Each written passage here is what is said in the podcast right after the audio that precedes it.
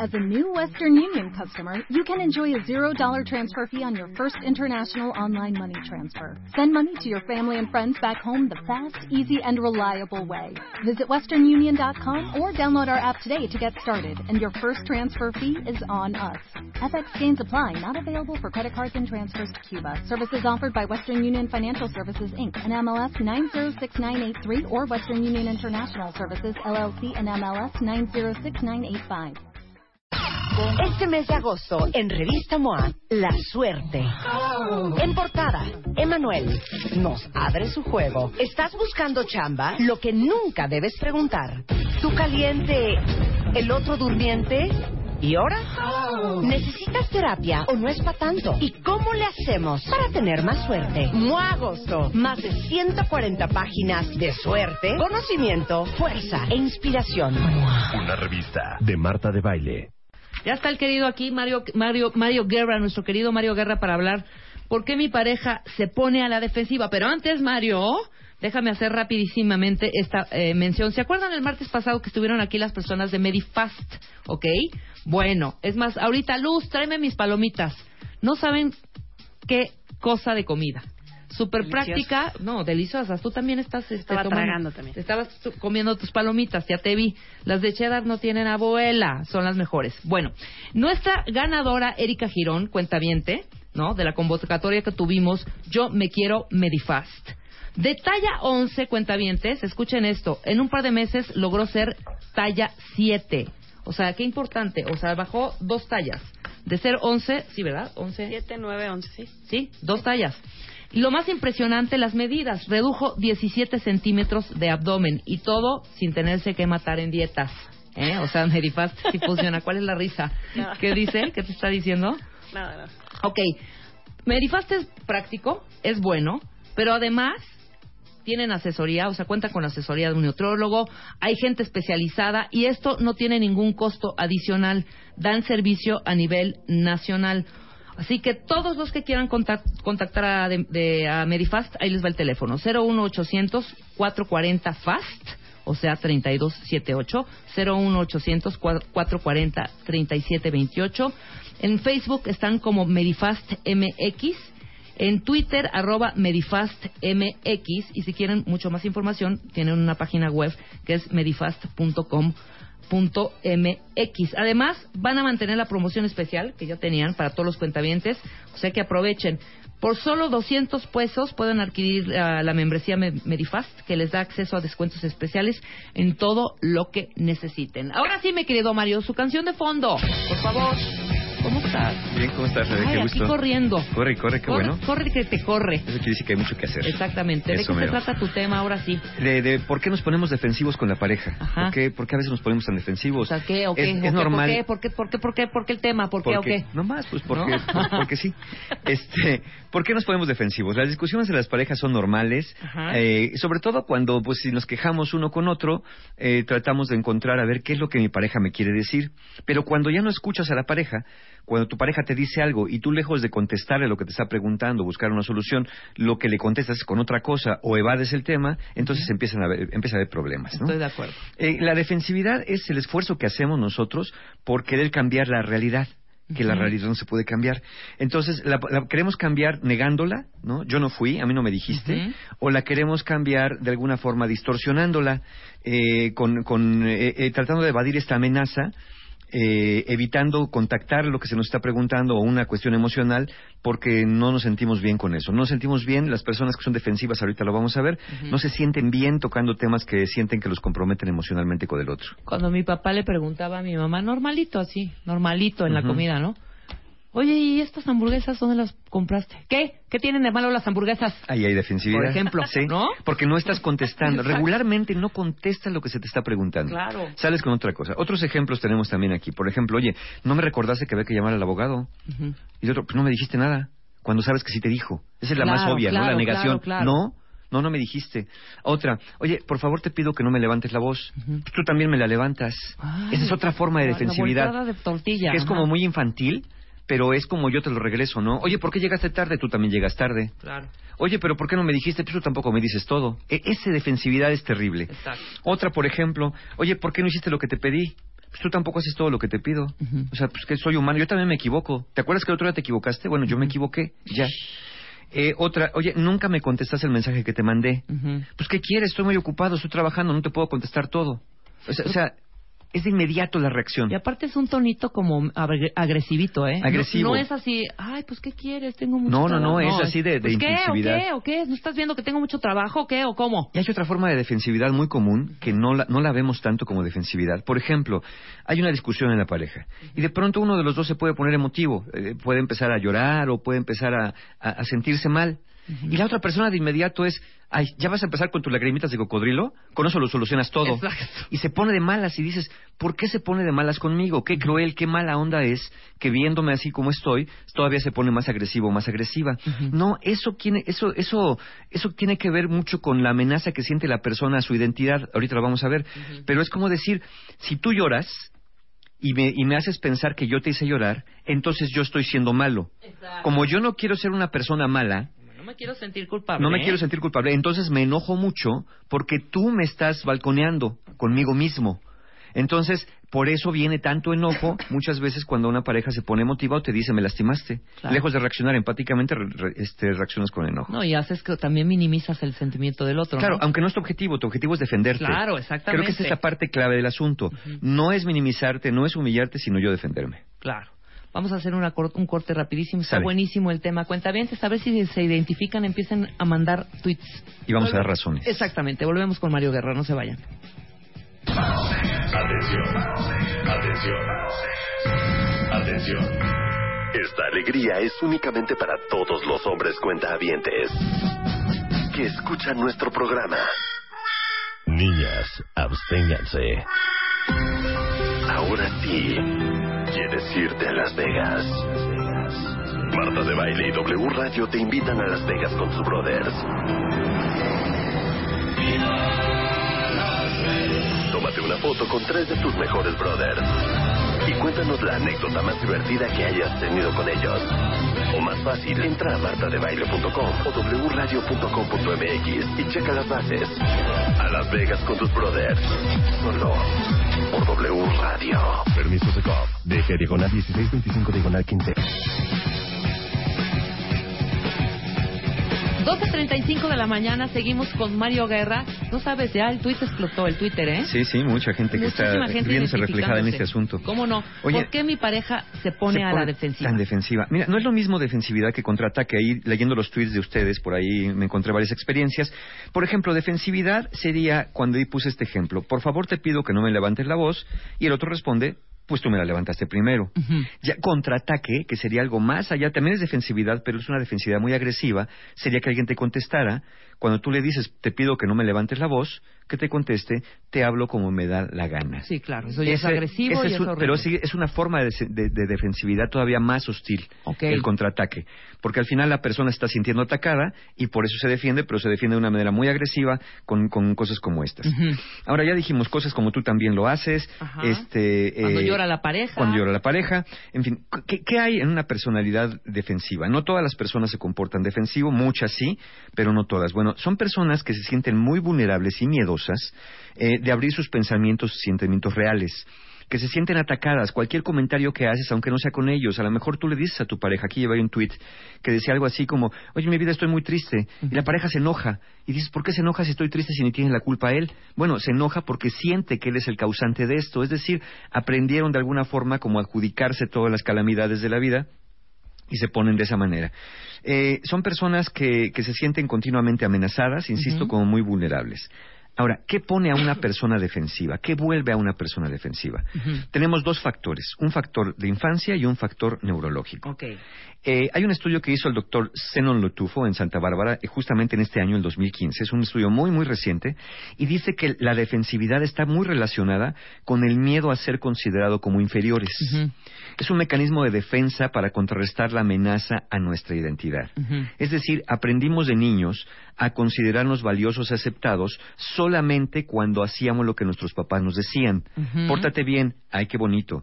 Este, no llores, mira qué feo te pones. Ay, muy bien, tienes 10 de calificación, eso está excelente. Uy, sacaste 8, muy malo. Eres un tonto. O ya ves que te costaba obedecer. Entonces, esas, esas conductas de valía condicional las fuimos interiorizando, las fuimos haciendo nuestras. Entonces, desarrollamos esto y en la edad adulta basamos esta valía en nuestro desempeño, especialmente cuando sentimos que estamos compitiendo. Por Sí, ejemplo, en una pareja, en una pareja es ver quién tiene la razón. Entonces tú, en- tú mismo en tu cabeza te metes en una competencia. Entonces estas personas piensan que la competencia es por tener la razón y por lo tanto el que tenga la razón va a demostrar quién es más valioso. Por o sea, lo ya ahí tanto, no vale el, el- el problema ya valió gorro, el problema ya valió gorro. Sí, de lo que se trata es demostrar que tienes la razón, porque si no la tienes, vas a ser rechazado o ridiculizado. Eso pasa en tu mente. ¿eh? Entonces, de esta manera, esta, esta persona se identifica con sus heridas de la infancia y del pasado y no quiere volver a sufrir el mismo rechazo. Por eso, ya no importa de qué están hablando. Lo importante es que esa persona tenga la razón y Claro. te demuestre que sabía. Porque siente que si no te lo demuestra, tú te vas a burlar. Y todo el resto de la vida le vas a hacer bullying diciéndole, ya ves, eres un imbécil, tú no sabías nada, siempre te equivocas, ¿no? Por eso ellos, por eso ellos hacen eso. Cuando te demuestran que tienen la razón, te lo dicen, ya ves, hazme caso, yo sé. Yo tenía la razón, Este tipo de personas hace mucho eso. No, yo sabía. Cuando tú vas, yo ya vengo. Eh, no, a mí no me ves la cara. Eh, es, es- es una gran energía invertida Hasta en demostrar. te lo dije. El te lo ¿no? dije. Una gran energía invertida en demostrar que son valiosos por lo que saben o por lo que pueden dar. No se sienten valiosos como personas, por eso tratan de demostrarlo teniendo la razón. Y la otra es una cuestión neurológica. Nuestro cerebro, nuestro cerebro no le gusta lo incierto, se siente amenazado ante lo incierto. Entonces, cuando nuestra pareja nos dice algo que no estábamos preparados para responder, cuando nos sorprende con un cuestionamiento que de pronto, ¿por qué no me contestas el mensaje y tú no sabes qué contestar? De pronto sientes esa amenaza. Entonces te aferras a tus creencias, te aferras a tus opiniones y puntos de vista, sean correctos o no, porque esto ya se volvió un juego de ganar-perder. Entonces, en ese momento, dejas de escuchar al otro para defender tu punto de vista sin, sin preguntarte si tu punto de vista es correcto. Claro. En este, en este caso, aceptar dar la razón o llegar a un acuerdo se percibe como debilidad y sometimiento. O sea, tú no puedes ganar, de ninguna manera me puedes ganar, porque entonces yo estaría perdiendo. Entonces, eso no nos gusta. Eh, e- esta conducta de, pues tú también lo haces, ¿no? Bueno, ¿por, por qué me gritas? Tú también me gritas.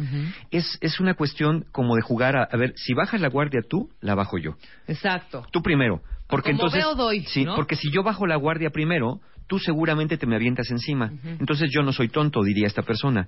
Tú primero, ahora sí que tú primero deja la pistola encima y yo pongo la mía. Tú no la quieres dejar, entonces yo también disparo. Cuando tú dices, bueno, yo ni pistola traigo aquí, aquí encima, ¿no? Entonces eh, esa reacción tiene, está íntimamente relacionada con el miedo y con una, una baja autoestima, por supuesto, y con una sensación de que todo mundo o quien me quiere me va a agredir, me va a lastimar y me va a ridiculizar, tal como pasó en su momento en la infancia. Claro. ¿no? Ahora, ¿por qué una persona defensiva in- rechaza incluso tus comentarios más constructivos? Tú dices, bueno, yo le quiero dar un consejo, le quiero dar ayuda. Bueno, resulta que cuando quieres hacer eso, si tú le das un consejo que le sirva, tú sabes más que él o que ella. En ese momento te siente a ti como una persona que le quiere dar una lección de vida, entonces tú le estás demostrando que es más listo y la persona responde otra vez defensivamente. Claro. Se muestra negativa, se forma con rechazo y entonces estás pensando, ellos piensan que les quieres hacer quedar como imbéciles al decirles que están equivocados. Exacto. No le- todo el sentido, claro. Las personas defensivas también no toleran equivocarse. Se ponen muy tensas cuando alguien se equivoca e incluso se ponen también muy tensas cuando ven que otra persona comete un error. Esta famosa pena ajena de pronto que sentimos por otro, cuando alguien se equivoca o mete la pata, la ven reflejadas en ellos porque de alguna manera estas, estas personas sirven de espejo para los miedos que tienen. Claro. Alguien hacía la pregunta y aquí tenemos la respuesta. Las parejas se ponen más o menos defensivas con el paso del tiempo. Uno pensaría que menos, porque resulta como ya nos conocemos, pues ya, Claro, ya- ya nos vamos relajando, batallas ya, sabemos de qué pecojean, pero resulta que no, que hay varios estudios que demuestran que a mayor edad, primero, nuestra, conforme vamos envejeciendo, mientras mayor tiempo tenemos en la relación, y si nuestro estatus civil generalmente es de matrimonio con alguien, es decir, ya una relación comprometida, se incrementa la defensividad porque disminuye la seguridad y la autoestima de las personas que ya de por sí la tienen baja. Es decir, conforme pasa el tiempo, tú compartes muchas cosas con tu pareja. Pero mientras más cosas compartes, más vulnerable te sientes. Porque dices, mientras más sabe de mí, sabe dónde me puede pegar y dolerme. Entonces, como si ha pasado en algunas discusiones, entonces tú lo que empiezas a pensar, esta persona me conoce tan bien que me puede lastimar muy bien exactamente donde sabe que me duele. Entonces, yo tengo que duplicar mis barreras, tengo que duplicar mi, defe- mi defe- defensividad contigo que me conoces más que con extraños que no me conocen. Sí, claro. Por eso con el paso del tiempo nos ponemos todavía más defensivos. Úchale, man. Y, y además, ten en cuenta una cosa, conforme vamos envejeciendo, por ejemplo, los niños también a veces son muy defensivos. Con, yo no fui. ¿eh? ¿no? ¿Quién, quién rompió el vidrio? Yo no fui. ¿no? Ahí está una defensividad. La negación es la defensividad más básica y más elemental por, por definición. Pero de adultos, conforme envejecemos, tenemos más egos que defender y más historias personales que defender. Claro. Entonces, tenemos más, más eh, cuestiones rígidas para defendernos porque nuestra identidad pues está basada en lo que hemos construido y en quienes somos, entonces cualquier ataque nos va a hacer sentir muy mal. Ahora, si tu pareja te parece más necia que defensiva, porque dices, no, no, mi pareja no es defensiva, ya es necia, ya nada ¿Cuál más nunca acepta, ¿no? Es muy terca. Bueno, mientras más terca es una persona, lo que te está diciendo es que más miedo tiene a no tener la razón y más necesidad tiene de tenerla. O sea, ¿cómo? ¿Cómo, Sí, cómo, cómo? A Una ver. persona muy terca está defendiendo su punto de vista. Porque primero es una persona que cree que, que independientemente que sea el correcto, es lo único que tiene. No se siente capaz de generar otros puntos de vista o de abrirse acuerdos. Ya. Y si se abre, estaría dándole al otro la razón. Si le da la razón, se siente tonto, se siente débil, se siente menos listo. Entonces tiene esa necesidad, tiene gran, gran miedo de no tener la razón y a la vez una gran necesidad de tenerla porque solamente así se puede demostrar. Ya entendí. Ya me hizo sentido. Lo que a ti te puede parecer una cosa nada más de ceder, te dices, no seas necio, estás viendo las pruebas aquí encima, no seas necio. A ti te parece muy sencillo que vea las pruebas y que acepte su error. Bueno, no. Para esa persona que tú llamas terca, y no exagero con esto, el tener la razón es casi una cuestión de vida o muerte. Ok. Porque en ellos va reflejada toda su identidad. Claro. En tener la razón. Es Claro, lo único es lo que único sienten que tienen. sostiene. Es lo que tienen. Así sea mentira. Es lo único que sienten que tienen. Entonces, Wow. eh, eh, yo aquí, tampoco voy a defender a los que son defensivos, pero sí, si tú estás con una persona muy defensiva eh, y a ti te hace muy fácil que aceptara un error o simplemente que te escuchara, piensa que no es nada fácil para esa persona. Claro. ¿no? no es nada fácil si no, si no va por un proceso que lo, que lo sane de esto que le está pasando.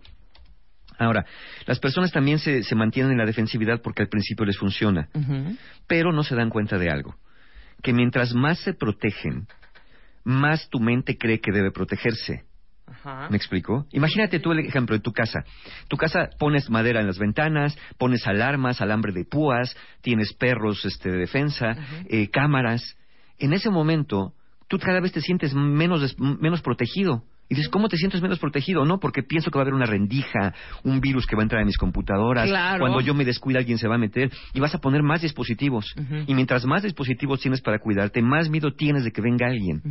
Tampoco se trata de que dejes las puertas abiertas, pero al final, eh, ¿por qué habrías de defenderte si no por algo que te amenaza? Entonces, mientras más defensas altas tienes, más probable es que te sientas amenazado. Claro. Mientras más te funciona la protección, más te deja la sensación de que ganaste. Y otra creencia que se nos ha inculcado es que cada vez que ganamos una batalla nos hacemos más fuertes.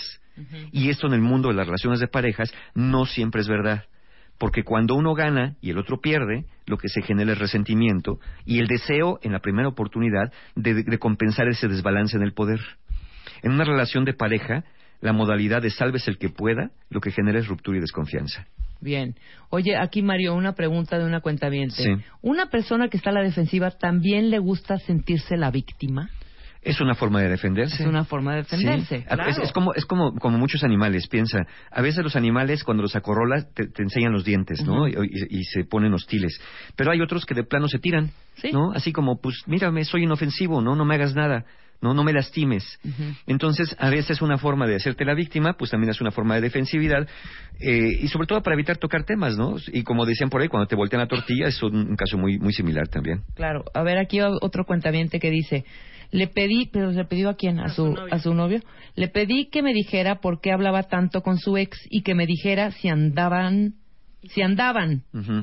Y contestó. Y contestó, ha de estar cañón vivir con la duda, ¿verdad? Imagínate lo que le contestó. Esa es una forma de contraataque, ¿no? más, claro. es una forma muy hostil de respuesta. Ahora, ojo con esto, ¿eh? No todas las personas que te contestan con defensividad es porque se estén poniendo defensivas. Aquí alguien me, está- me pregunta, entonces, ¿cómo se dicen las cosas sin ser defensivo? A ver, una cosa es que le digas, oye, fíjate que vi que tenías a tu ex en el Facebook. Ajá. El otro te puede contestar, sí, ahí está. Es que fíjate que me incomoda, ¿por qué la tienes ahí? Muy diferente es, ya te caché que andas teniendo asuntitos con tu ex, ¿eh? Claro. Porque ahí estás dando una acusación sobre algo que no sabes si está sucediendo o no. Entonces, ahí es lógico que la persona te diga, ¿cuáles asuntitos? No te hagas. Ya oí, ya oí a Mario Guerra y a Rebeca que estás poniendo defensivo. Exacto. Ya te caché. Exacto, ya te caché. No, a ver, se está defendiendo porque lo estás acusando de algo que no está sucediendo. Claro. Entonces la persona lo único que te puede preguntar, a ver, ¿de qué me estás hablando? Pues es que, ¿cómo que qué estoy hablando? Tienes allá tu ex en el, en el Facebook, ¿no? Y ya vi que seguramente se están coqueteando. A ver, discúlpame. Seguramente se mandan inbox. Sí es verdad que está en el, sí es verdad que está en el Facebook, pero yo no tengo ninguna intención de coquetearme con nadie. Claro, la tengo bloqueada.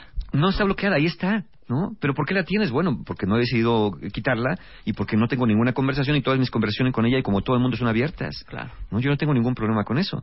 Pero, pero ¿cómo, no- ¿cómo contestamos sin defendernos? Podemos dar explicaciones o podemos dar justificaciones. También. ¿Por qué no me contestaste el mensaje?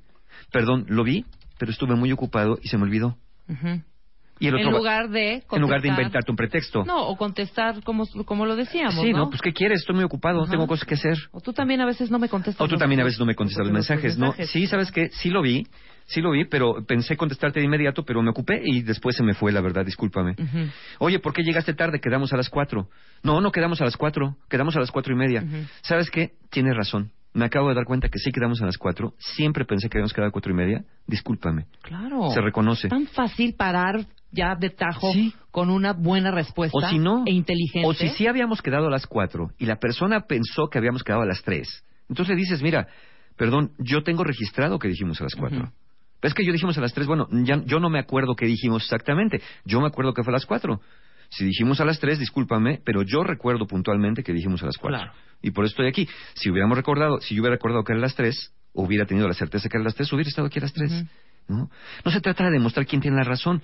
Al final cada quien tiene su punto de vista. No, es de Entonces, resolver la, la bronca en ese y momento. se toma una solución. Mira, la siguiente vez, ¿por qué no lo decimos por mensaje para que quede por escrito? Y así ya ni tú ni yo tenemos la duda. Perfecto. ¿No? Es cómo pongo la solución en el futuro para que esto no vuelva a suceder, pero de momento no van a llegar a un acuerdo si los dos son defensivos. ¿No? Da lo mismo si dijimos a las tres o a las cuatro. Bueno, ya llegamos tarde. ¿No? Yo no sabía, yo pensé otra cosa, yo me equivoqué, yo me confundí. Entonces, es nada más reconocerlo en lugar de ponerte defensivo Claro. pedir las cosas que quieres. Mira, si vamos a poner, de los ejemplos que di al principio, si tuviéramos que poner los ejemplos no defensivos, es, oye, no me recordaste llamar al abogado como te pedí. Puedes decir, caray, perdóname, no recuerdo que me lo hayas pedido. No es muy diferente a no me lo pediste. Claro. ¿Sí? Claro, claro. Perdón, no recuerdo que me lo hayas pedido. Pues claro que te lo pedí, estábamos aquí en la cocina desayunando, cuando te dije, por favor, llama al abogado.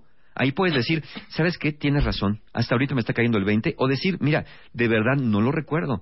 Discúlpame, pero no lo recuerdo, por eso no lo hice. Esa es una forma no defensiva, sobre todo siendo honesto. La otra, por favor te pido que no me levantes la voz. ¿Sabes qué? Sí estoy muy molesto. Perdóname si es verdad, estoy levantando la voz, pero entiéndeme que también estoy muy molesto por esto que hiciste. Claro. Es, es reconocer que sí, estoy alterado y levantar la voz es una reacción natural cuando uno está molesto, cuando uno está asustado, cuando uno está triste. ¿Por qué no hiciste lo que te pedí? Bueno, eh, perdón, lo olvidé. Oye, nunca me contestaste el mensaje, ya dijimos cómo. Y cuando tu pareja esté llorando, simplemente guarda silencio, pregúntale si quiere un abrazo, pregúntale si hay algo que le puedes ayudar, lejos de regañarla, criticarla o, o juzgarla eh, por eso que está haciendo, por el miedo que tú tienes a, a la reacción y que tú vas a ser culpado por su desgracia. Claro. Y si sí tuviste responsabilidad, bueno, asúmelo y revela tu intención. Mi intención no fue lastimarte, discúlpame. Es verdad, te hablé de una manera muy agresiva, no era mi intención, estaba yo enojado, voy a procurar que esto no vuelva a ocurrir. Perfecto. ¿no? Con, con honestidad. Y, y si tú eres, y si tu pareja es la defensiva y tú eres el más flexible, pues escúchala primero, valida su punto de vista y después que las cosas estén más tranquilas, dile cómo ves las cosas y traten de llegar a un acuerdo. Un acuerdo imperfecto pero funcional, ¿no? Y ya si es una pesadilla, pues vayan a terapia. Eso sí, ¿no? Claro, ¿No? si tú eres la persona que no puede, tú eres, eh, tú, tú aceptas que, que no puedes, bueno, pues ve a buscar ayuda profesional. Recuerda una cosa, tú eres aceptado por quien eres, no por la cantidad de razón que tienes. Sí. Gran si alguien- frase, tuitea eso que acaba de Sí. decir Mario. Tienes toda la razón. A las personas defensivas eso quisieran escuchar. Yo te quiero por quien eres, no por la cantidad de veces que tienes la razón. Exactamente. ¿no? Sé que a veces te equivocas igual que yo y te quiero también cuando te equivocas. Y lo que quiero cuando te equivocas o me equivoco yo es que juntos busquemos soluciones para que cada vez cometamos menos errores juntos. Muy bien. O al menos no, no errores ¡Bravo, viejos. Mario! Bien, Muchas Mario gracias, muchas Guerra. gracias. Curso, alegrías. Sí, como no. Muchas gracias a todas las mujeres que estuvieron el sábado pasado en el taller del poder de la mujer. Este ya fue el último taller del año que di del tema. Y están abiertas las inscripciones para el taller La ciencia y el arte de ser pareja, que es el sábado 5 de septiembre. Hasta hoy por la noche está vigente todavía el precio de preventa con la que arrancan mis amigos de Encuentro Humano, así que aprovechen. Y también tienen hasta seis meses sin intereses para este taller de parejas para poder entender mecánica, dinámica de las relaciones y encontrar formas de llevarse mejor. También para los solteros que quieran tener mejores herramientas para relacionarse, tenemos el taller Conciencia para Amar. Este es el sábado 22 de agosto, un taller que a mí me gusta mucho, es muy divertido, aprendemos un chorro de cosas juntos y identificamos, ching, con razón las parejas no me duran. Y este sábado que viene ya voy a impartir el taller, mi taller favorito, que es el viaje del héroe. Es probablemente es la última edición del año porque estamos ya dejando descansar algunos talleres. Este taller que es, es un taller que trabajas con los miedos, con el sentido de vida, con las cosas que te aprisionan, que tienes que soltar para poder avanzar. Es un taller que me encanta.